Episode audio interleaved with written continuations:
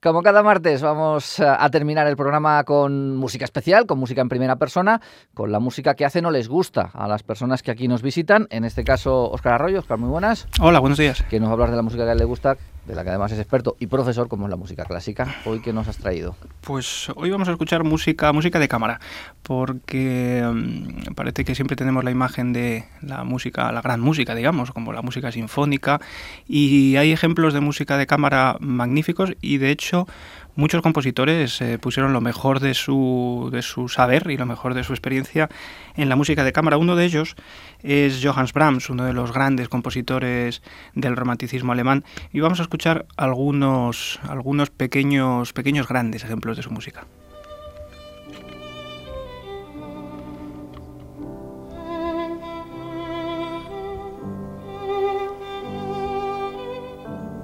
Porque la música de cámara no es una música menor, digámoslo así, ¿no? O, sí. No, ni mucho menos. De hecho, durante mucho tiempo, eh, en el romanticismo, por ejemplo, aunque no es un invento del romanticismo, pero en el romanticismo sí cristalizó mucho esta música pues en los salones de las, de las doncellas, de las señoritas de, bien o de, menos bien, en todo caso, pero bueno, en cualquier caso, era una música que se extendía por todas partes y, eh, y, claro, llamó mucho la atención de, de los compositores también porque requería menos recursos de, que una orquesta sinfónica, que una ópera, evidentemente, y ellos podían utilizar mm, toda su imaginación en, una música en la que, por ejemplo, Beethoven, sus cuartetos de cuerdas son, una obra cumbre de la historia de la música. ¿no? Pero como digo, Brahms heredó muy bien esta tradición de Beethoven, este saber hacer de Beethoven. Aquí escuchamos esta primera de las sonatas de violín de Brahms, un poco primaveral también, se barrunta la primavera no solo en el tiempo atmosférico, sino también en la música de Brahms.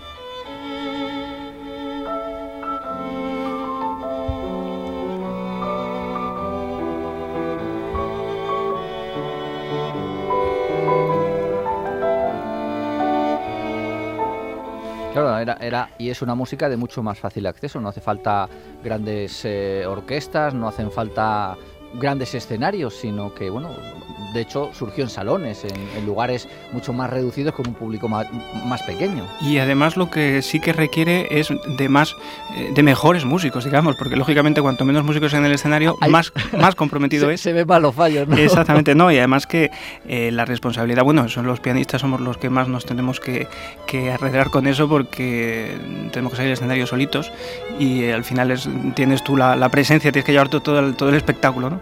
Pero en la música de cámara efectivamente es un poquito más llevadero.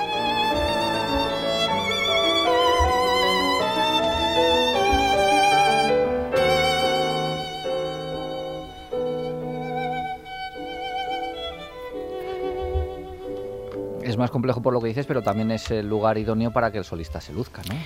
Sí, bueno, realmente el, papel normalmente en la música de cámara eh, suele estar bastante compartido. Efectivamente, como dices, en la figura del solista, lo que entendemos por solista, pues suele estar, o en el caso de los pianistas, cuando salimos solos al escenario, o cuando un instrumentista ejerce las veces precisamente de solista ante una orquesta, ¿no? lo que entendemos por concierto para piano orquesta, concierto para violín y orquesta. Ahí la figura del instrumentista sí que es capital y sí que de alguna manera entabla, entre comillas, una batalla, con una lucha ¿no? entre la orquesta y él. Pero en la música de cámara mm, se diluye esa lucha y realmente se trabaja codo con codo, sean dos, tres o seis, como vamos a escuchar en este caso en, en otra obra de Brahms.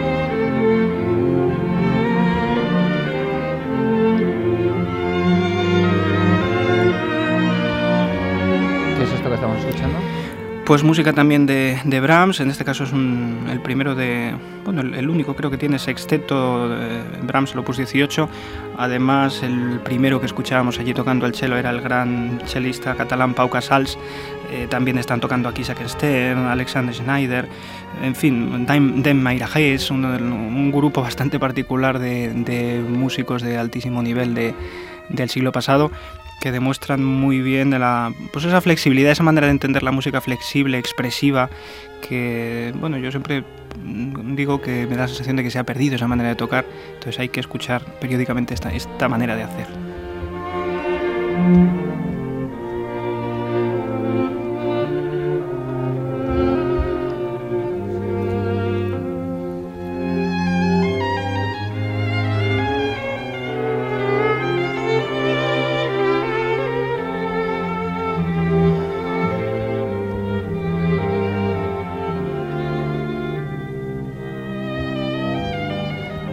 Cierto, hay algo reglado, digámoslo así, acerca de lo que es un grupo de cámara, las eh, combinaciones que se pueden hacer o, o no? Pues es buena pregunta, porque el dónde empieza y acaba la música de cámara tampoco está del todo definido. En la música de cámara se, la denominación apareció en el, en el barroco, por oposición a... Había un género que se llamaba música da cámara y música da chiesa, es decir, la música de iglesia, las cantatas, la música litúrgica, más grande, más grandilocuente, y la música da cámara, que era para hacer más doméstica, digamos. ¿no? A partir de ahí, pues seguramente se podría considerar la música de piano como música de cámara, la música de piano cuatro manos, voz y piano incluso sería música, de cámara. Y en cuanto por arriba, pues sexteto, octeto, hasta lo que entendemos por incluso por orquesta de cámara, que es una orquesta de 20, 30 músicos, también se puede considerar música de cámara. Es un concepto bastante amplio. Yo creo que es más la estética de lo que persigue la música de cámara, el, ámbito doméstico o desde luego eh, intencionadamente la reducción del número de instrumentos posiblemente.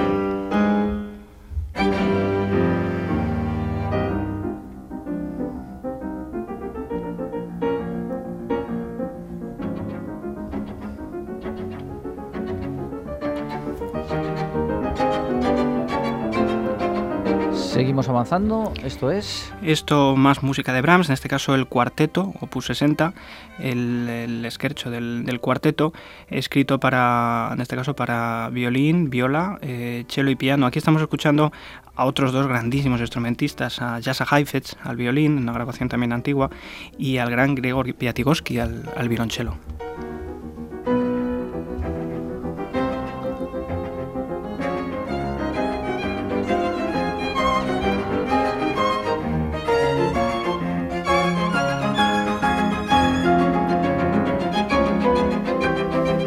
Qué ímpetu, ¿no? ¿no? ¿no? tiene nada que ver con lo que hemos escuchado anteriormente. Qué ímpetu y qué, y qué empaste, porque lo que es realmente difícil en música de cámara, es, como decías, muy comprometido porque eh, igual que entre 30 violines en una orquesta puede un poco aquello disfrazarse o empastar más sencillamente, en música de cámara hay que pensar igual, hay que sentir igual, hay que, bueno, no da tiempo a mirarse para entrar, no, no, hay que, hay que ir a una, hay que mm, trabajar mucho para tener, incluso dicen que hay que salir mucho por ahí juntos y hay que comer juntos y beber juntos. Realmente yo creo que es la clave para hacer buena música juntos, como lo hacen ellos. Pues claro, en los grupos de cámara no hay un director que dirija los componentes. Mm, Habitualmente no, en principio. Pues alguna orquesta, me imagino una orquesta de cámara ya, o tampoco. Mm, a veces, pero no necesariamente. Incluso, bueno, en general en esta música, como te digo, no, no hay, no hay director. Y porque seguramente no hay ninguna voz cantante, son todas importantes y es en ese equilibrio de las voces, en ese, en ese saber estar, saber también estar en un segundo plano. Es un poco como la, la música de cámara es como la vida, ¿no? Hay que saber cuándo te toca hablar, cuándo te toca callar, cuándo te toca escuchar. En fin, yo creo que es una buena enseñanza.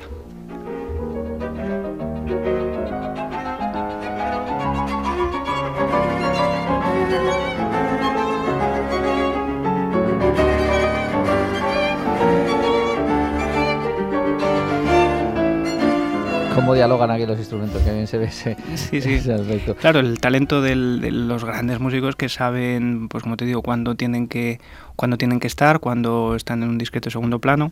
Eh, precisamente eh, mañana, miércoles, además, para los oyentes que quieran pasarse, mañana estaremos haciendo precisamente música de cámara de Brahms en el conservatorio. Eh, estaré tocando junto a otros dos profesores, Jesús Plaus, compañero de, de violín del conservatorio, y y Fernando Martín a la trompa y haremos precisamente música de cámara de Brahms. Haremos un, un, precioso trío que tiene para trompa, violín y piano, o alguna de las sonatas de... No, sonatas de un esquercho de violín, eh, música también de Glier. Un concepto interesante de este tipo de música que creo que, que la gente ah. se quiere pasar mañana miércoles a las 8 en el conservatorio, pues están todos invitados a escuchar música de, de Brahms en directo.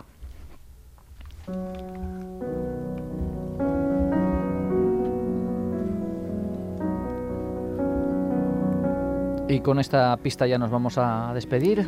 Esto es más Brahms, ¿verdad? Más Brahms, sí. Terminamos con una obra maravillosa, el, trío Opus, Opus 8 para violín, cello y piano, que tiene este arranque también primaveral, cálido, pues en esa estética de, del mejor Brahms, de las brumas del norte de, Alemania, el norte de Alemania y pues esa, esa manera de pensar, eh, que aunque cuando era jovencito era mucho más vehemente como todos, pero luego ya de más mayor, ya con su barba larga y con su manera de ver la vida de una manera reposada, pues da lugar a unas composiciones tan increíbles como esto. Pues con esta preciosa música nos despedimos. Oscar, eh, buen concierto mañana. Muchas gracias. Y hasta el mes que viene. Gracias, hasta luego. Nosotros nos despedimos hasta mañana. Que pasen feliz tarde.